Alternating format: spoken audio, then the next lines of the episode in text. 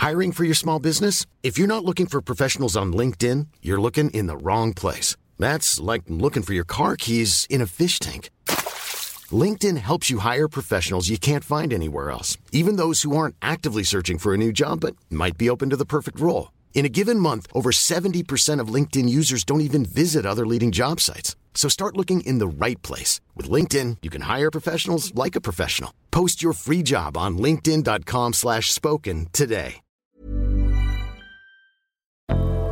Salut Avant de monter à bord pour votre épisode de Programme B, un mot sur notre sponsor. C'est un podcast qui s'appelle Tracer la route, proposé par les passes de télépéage Ulysse. Tracer la route, ce sont les aventures de femmes et d'hommes en voiture. Comment ces trajets, ces voyages leur ont permis de sortir du quotidien d'eux-mêmes et de tracer une nouvelle voie. Dans le deuxième épisode, par exemple, Jean revisite ses souvenirs de banquette arrière dans la 4L familiale. En un quart d'heure, il fait revivre toute une époque, celle des années 70 et des vacances populaires où il fallait partir de nuit pour aller en Bretagne et où pour les enfants l'été prenait des allures de ruée vers l'or. Partir, ça s'apprend, dit Jean, et il a bien raison. D'ailleurs, il est devenu enseignant et il en a fait une règle de vie pour lui et pour ses élèves.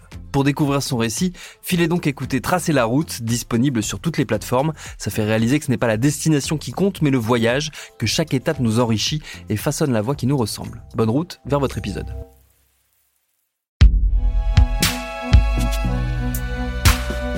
Made by Binge Audio.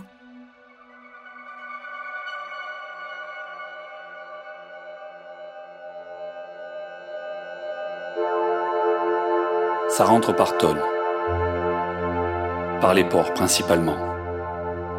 Les médicaments illicites inondent les marchés africains. Les autorités policières et judiciaires internationales font peu d'affaires. Les condamnations sont encore plus rares. Pourtant, les produits sont là, sur des étals à même la rue, accessibles par n'importe quel habitant d'une ville du Togo, du Bénin ou du Ghana. Ils sont achetés et consommés quotidiennement. Les soudaines descentes de police perturbent à peine ce commerce de proximité vieux comme le vieux continent. Un peu d'agitation et tout reprend son cours. La pharmacie par terre, comme on appelle parfois ces marchés, pour les uns vendent la mort, pour les autres offrent la possibilité de se soigner à moindre coût. Marché nécessaire ou marché délétère Promenons-nous dans ces voies.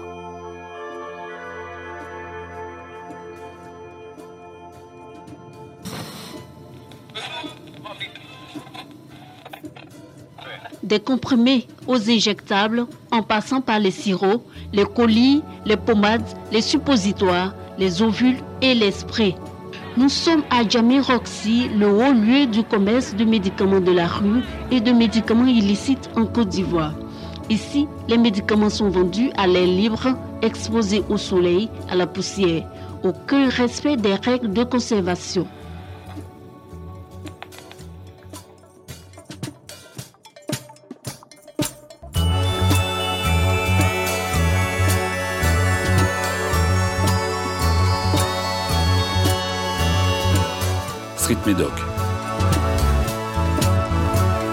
Dans l'arrière-cour du Big Pharma.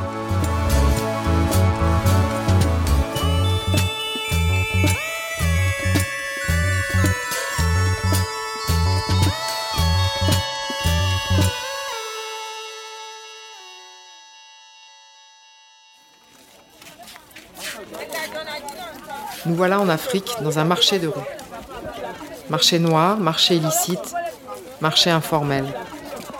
C'est la surface visible d'un trafic dont les ramifications sont mondiales, un trafic qui s'enracine dans le légal. Système D ou système mafieux, il va nous falloir le comprendre. En un petit groupe, des habitants sur le marché regardent sur un vieux poste de télévision un reportage qui met de la tension sur le sujet.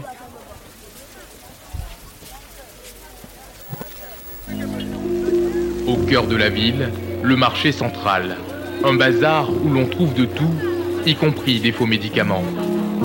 Un trafic au vu et au su de tous.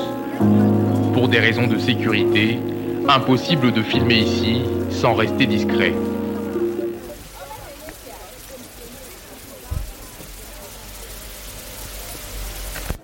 Le directeur sûreté pour l'Afrique du géant français Sanofi nous avait déconseillé de nous rendre dans un de ces marchés. Alors, Alors visiter un, marché de rue demeure quand même une activité dangereuse. Vous imaginez bien que, puisque c'est des lieux de, trafic faux médicaments, si vous arrivez comme ça, un, vous allez être identifié très rapidement, vous pouvez vous retrouver dans une situation un peu compliquée.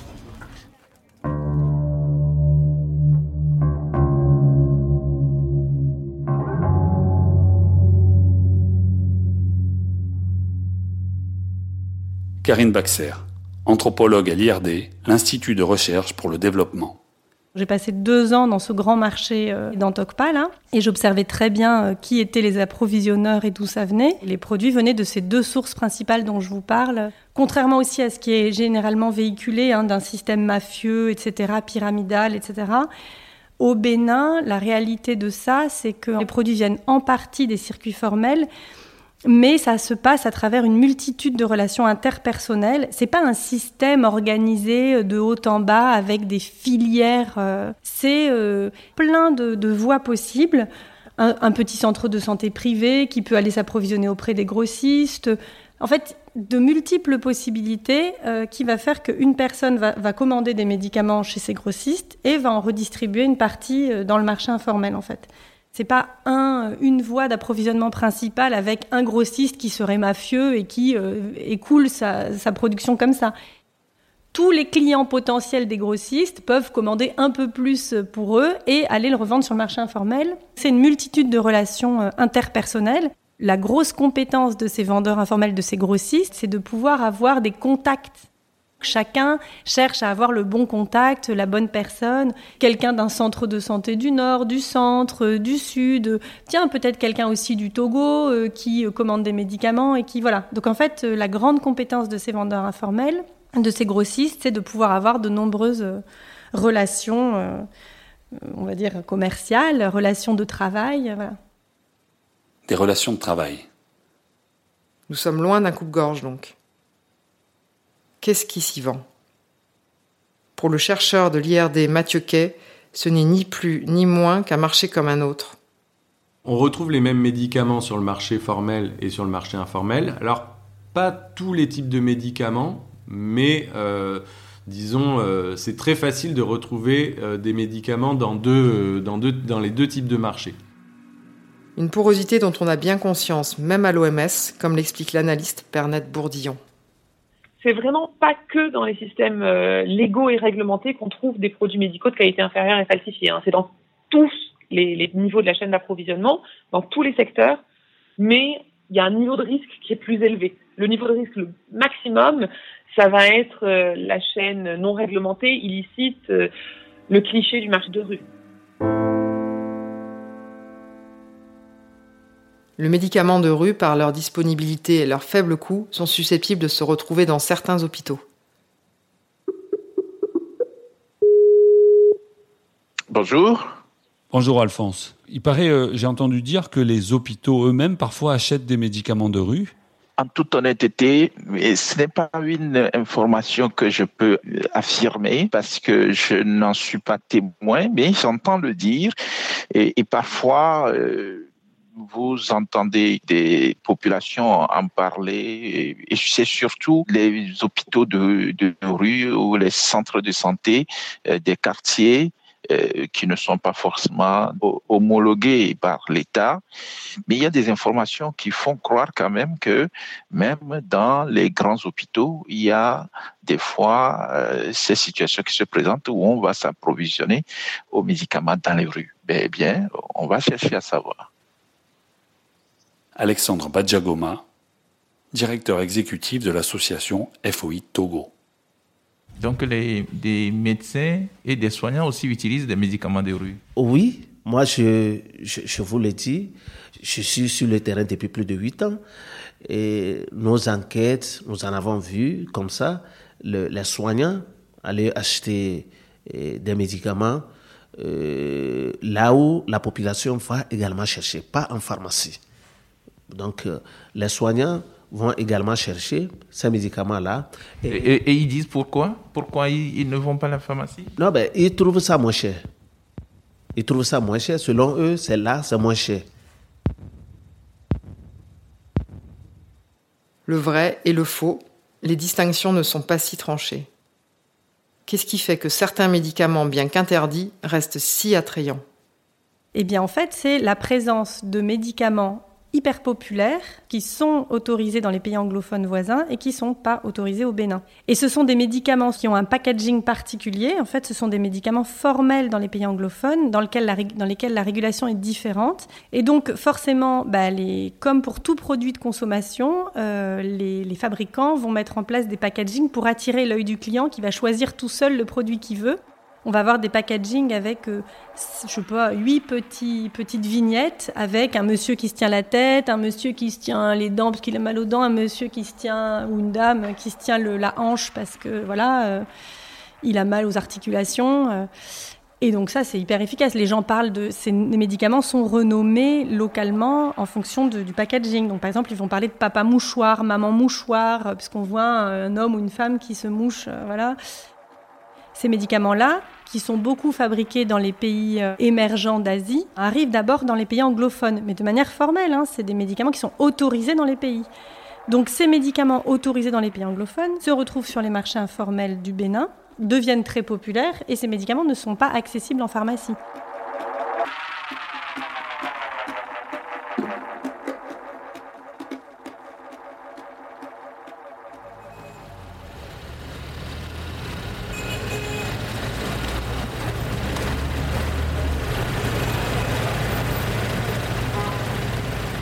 Si l'on prend l'exemple de la capitale togolaise, Lomé, ce que vient d'expliquer l'anthropologue Karine Baxer se traduit de la façon suivante. La ville est traversée par la frontière entre le Ghana anglophone et le Togo francophone. Papa Mouchoir est lawful d'un côté du trottoir, mais devient illégal de l'autre. Et vu les besoins, la vente informelle est très organisée. L'anthropologue déambule dans ces réseaux qui s'adaptent à tout.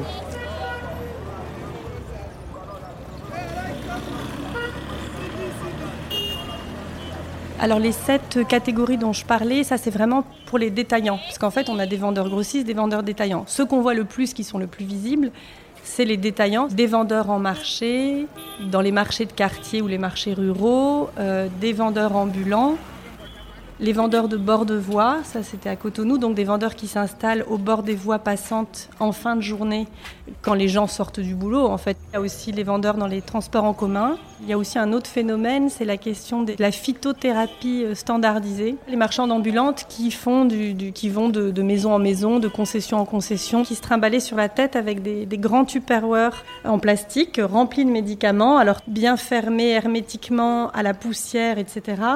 Évidemment que les vendeurs, en fait, ils, savent tout ce qui se dit, évidemment, sur le marché informel, etc. Donc, ils tentent de rassurer leurs clients en essayant de valoriser leurs marchandises et donc de le, de le vendre à l'abri de la poussière. Ils se déplacent plus en début de journée ou en fin de journée, donc pas au moment où il fait le plus chaud, où le soleil tape le plus. Donc, il y a tout un tas de stratégies. Il y a la question de la péremption qui est souvent mise en avant dans les discours, on va dire, dominants sur le marché informel. Les vendeurs euh, font attention à ces questions de péremption et savent très bien que les clients vont regarder, pour ceux évidemment qui, peuvent lire ce qui est marqué sur les boîtes, mais en tout cas, ça c'est une question. En fait, le vendeur, comme dans toute relation commerciale, le vendeur a intérêt à ne pas euh, tromper euh, son client au risque de le perdre.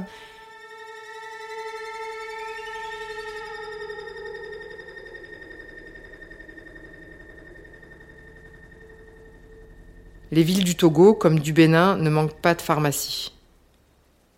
Pourtant, leur fréquentation reste inférieure à ce que l'on pourrait attendre au regard de la population de ces pays. Euh, un autre volet, ce sont les pharmaciens. Les pharmacies ne sont pas ouvertes au public. Le public considère la pharmacie comme étant un lieu de, riches, comme un, un mystère. Vous voyez Vous imaginez quelqu'un qui veut rentrer dans une pharmacie enlève ses chaussures avant de rentrer.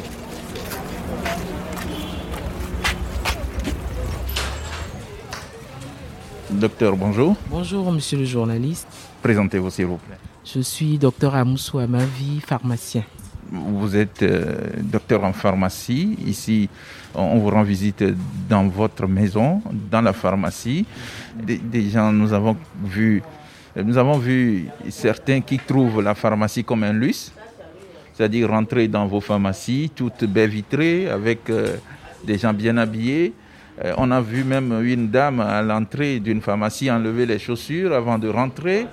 Est-ce que ça ne pose pas un vrai problème, euh, un vrai problème social quand on veut que ces gens quittent la rue pour venir s'approvisionner dans les pharmacies. C'est pour ça, oui, euh, c'est un réel problème. Euh, nous, nous sommes dans une zone populeuse et nous essayons de corriger euh, euh, ces, ces, problèmes par l'information, par la sensibilisation. Nous nous faisons tellement proches d'eux pour leur expliquer de fond en comble qu'en pharmacie, ils trouvent le produit sûr, le produit de qualité. Mais dans la rue, regardez, les produits sont exposés à tout ce que vous voulez, comme intempéries, à la chaleur, la poussière ils s'intoxiquent avec ces produits, ces patients qui sont complètement euh, dans la sous-information.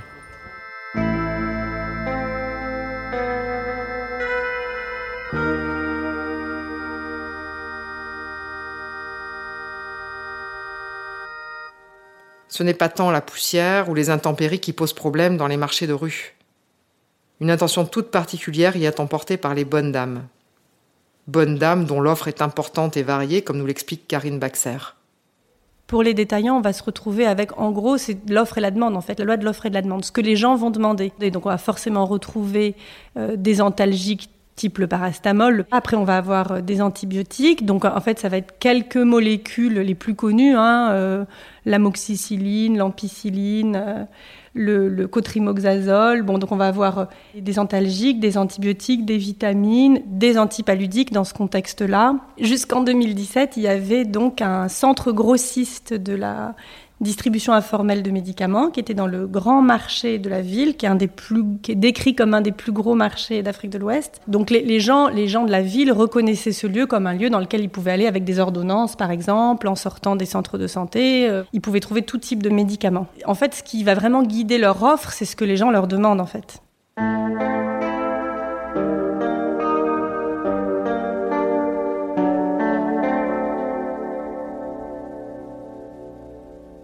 Au Bénin, les marchés informels ont largement été réprimés ces dernières années. Au Togo voisin, des opérations se mettent désormais en place avec des saisies régulières. Ce qui, pour Alexandre Badjagoma, le directeur exécutif de l'association de lutte contre les faux médicaments FOI Togo, ne se fait pas sans une arrière-pensée très pragmatique. La corruption. Moi, je vous dis, les policiers qui saisissent ces médicaments-là, après revendre ces médicaments dans la rue. Ils revendent ça. Moi, j'ai été. Euh, nous sommes sur le terrain, nous savons ce qui se passe. Les médicaments qui sont saisis reviennent dans la rue. Mais comment? Ce n'est pas possible. Qu'on saisisse un produit prohibé et qu'il revienne encore dans la rue. Ça gangrène vraiment euh, à la santé et à l'économie des populations. Donc, ça veut dire que le, le gouvernement n'a pas une volonté d'éradiquer ce, ce fléau-là.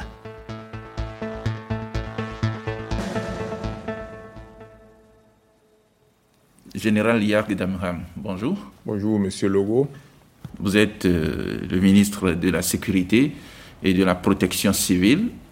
Régulièrement, on vous voit saisir les médicaments qui sont vendus sur les marchés illicites. À date précise, vous allez brûler ces médicaments, monsieur le ministre. Mais il y en a qui disent que vous ou vos services compétents arraisonnent ces genres de médicaments, mais en même temps euh, les revendent à nos bonnes dames. Est-ce que vous êtes au courant de cette information? Euh, L'avez-vous entendu une seule fois et est-ce que vous avez vérifié? Je serai le premier à vous remercier si vous m'apportez une information comme ça. Vous avez, nous avons toujours dit que nos portes sont ouvertes. On ne peut pas être euh, censeur et être encore celui-là qui, qui, qui, qui encourage. On ne peut pas prêter serment pour combattre quelque chose et faire le contraire. Si vous avez des informations de nos services qui saisissent et qui revendent, nous, sommes, nous serons vraiment très intéressés pour frapper, pour frapper d'une façon exemplaire. On peut pas, on peut pas, ça c'est être même plus criminel que celui qui, qui vendait ces produits pharmaceutiques.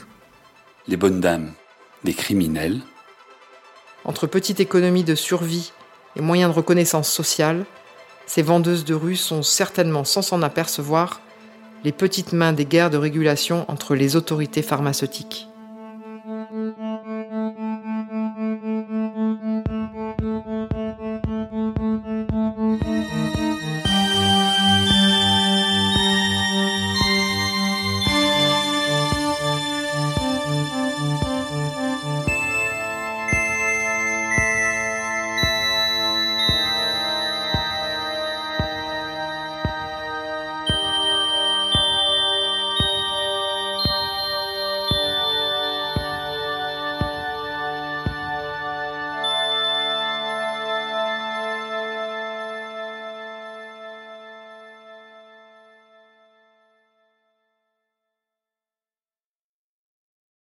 Paris Hilton, Alizé, Justin Bieber, Samina Seri, Geneviève de Fontenay.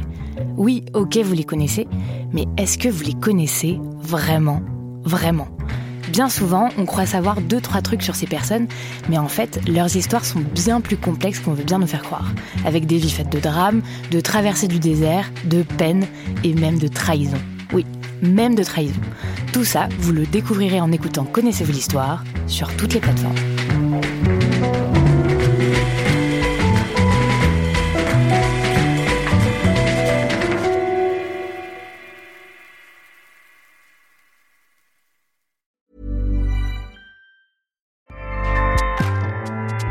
ACAST powers the world's best podcasts. Here's a show that we recommend. This is Roundabout Season 2, and we're back to share more stories from the road and the memories made along the way. We're talking rest stops, if we're stopping to get gas. You will be timed. you will be for sure. Misguided plans. I grew up in the city, so I have like, you know, a healthy fear of real extreme darkness. this was like wilderness. A lot of laughs. Y'all weird, but you, yeah, you, you were different. Like you were real different, bro. I can't really put my finger on it. And so much more. Just goes to show that unexpected yeah. things sometimes are the best when it comes to a road trip. Roundabout Season 2, presented by Nissan, is live now with new episodes rolling out every Thursday. Listen and subscribe wherever you get your podcasts.